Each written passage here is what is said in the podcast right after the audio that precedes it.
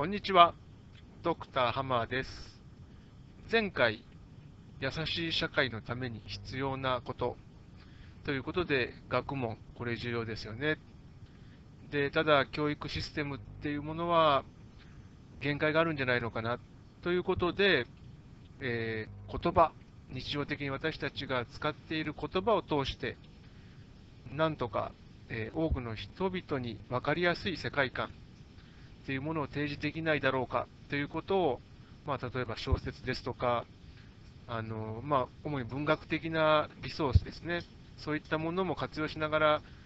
なんとか提示できないかなということを考えておるんですけども、まあ、そのうちの一例として、えー、時間、空間、そして情報というものをですね、あの使ってですね、えー、なんとかそれができないかということを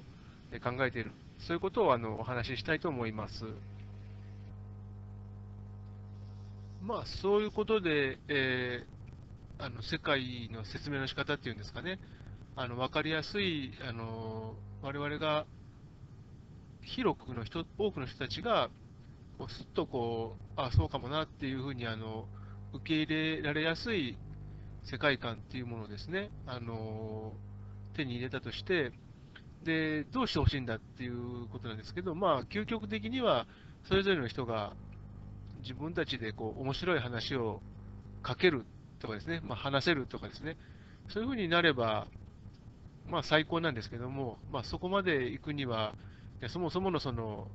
ツールっていうんですかね、あのその分かりやすい世界観って何なんだよっていうのが示せないと、まあ、そこまではなかなか言えないんですけども、で、一応その、分かりやすい、その、世界観っていうものを、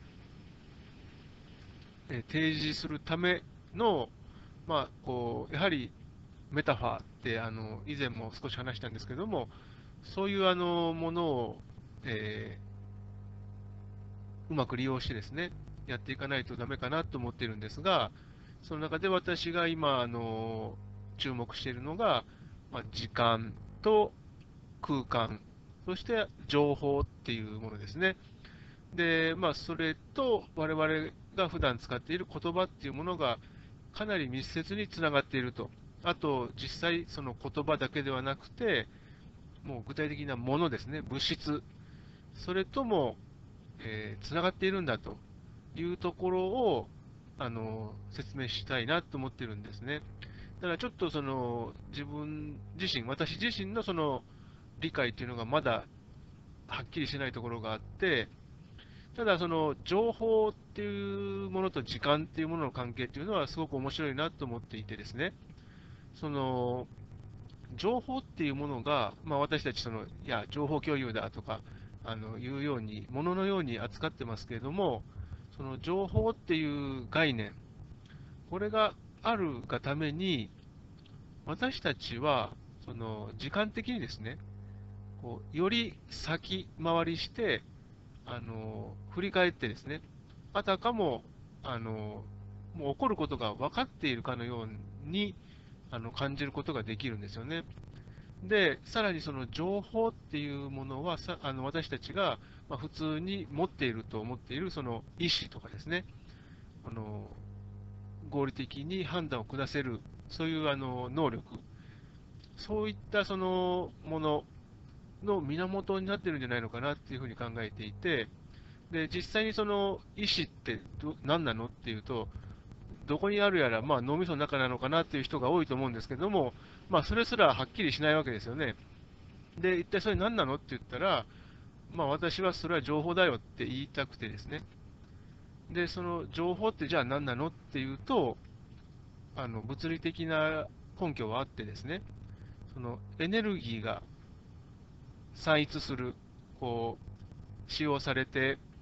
あのもう使用が難しい状態にこうエントロピーが増えていくということを言うんですけども、そういう状態に散逸していく、その過程ですね、その過程がレコードされたものなんですね。で、ですから、そのある程度その散逸するっていうことは、そこで時間が費やされるわけですね。で、そのこう費やされた時間、エネルギーが産出するのに費やされた時間っていうのと、実際に私たちが認識する世界、で、その世界でもさまざまなものが動き続けるので、私たち自身の時間感覚っていうのもあるんですよね。そこのところのギャップなんじゃないのかなっていう感じで考えていて、まあ、それを知って、じゃあ、何なのっていうところですね。そこはちょっとまだ弱いんですけども、ただ、それが、あのなんでって言われるとあの苦しいんですけども、あの私たちが普通に考えているいい悪いの感覚ですね、その道徳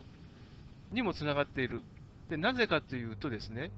その私たちの世界っていうものは、知らず知らずのうちに分類化されてるんですよね。で、なんでそれが起こるかっていうと、これまた時間があるからなんですよ。で、その、本来、ありとあらゆるもの、私たちも含めてですね、あの時間っていうのは固有のものなんですね。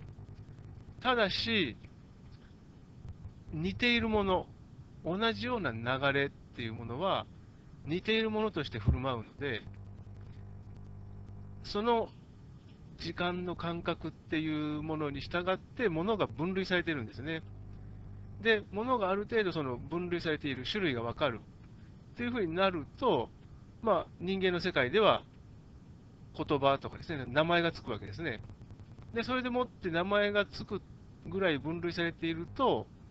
その分類ごとに違った価値もつけられるんですよね。でそういう形で、あの見ていくと、当然その、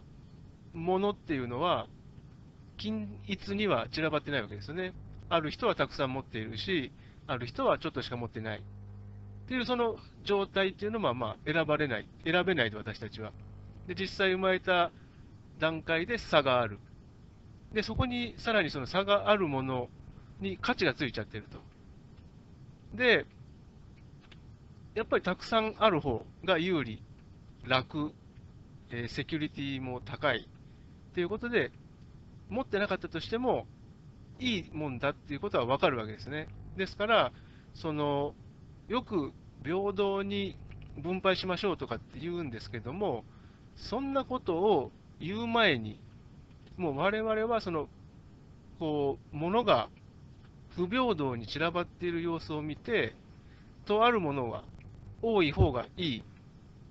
ていうようなもう価値観を共有しちゃってるんですね。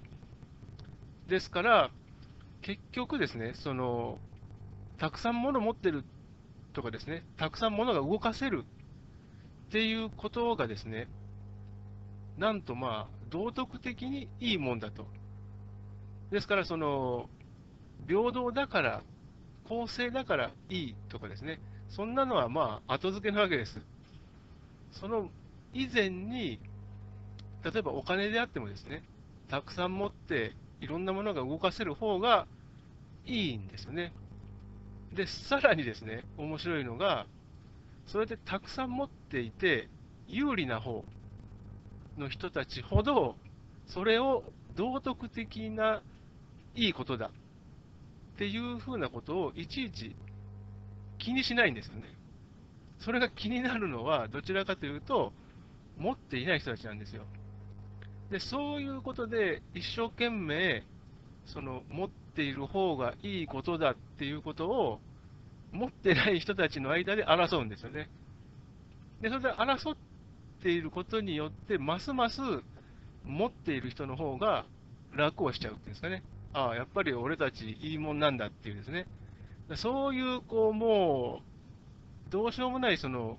なかなかこの突破できない、なぜその、不平等っていうものがですね、あのなかなかなくならないのかっていうと、もうそういう形で、あのもう言葉でですね、あとはまあ、遡れば、時間とか情報とかいうものの振る舞いのおかげで、すべてそのがっちり固められているというか、その回れば回るほど、その不平等っていうものは強化されていくものなんだと。でそういう仕組みについて、まあ、いろいろですね、その権力関係を分析している人たちっていうのは、似たようなことはすでにあの説明されているんですけども、そこを私なりにですね、もっとこう分かりやすく説明したいなっていうことを今、こう考えているところです。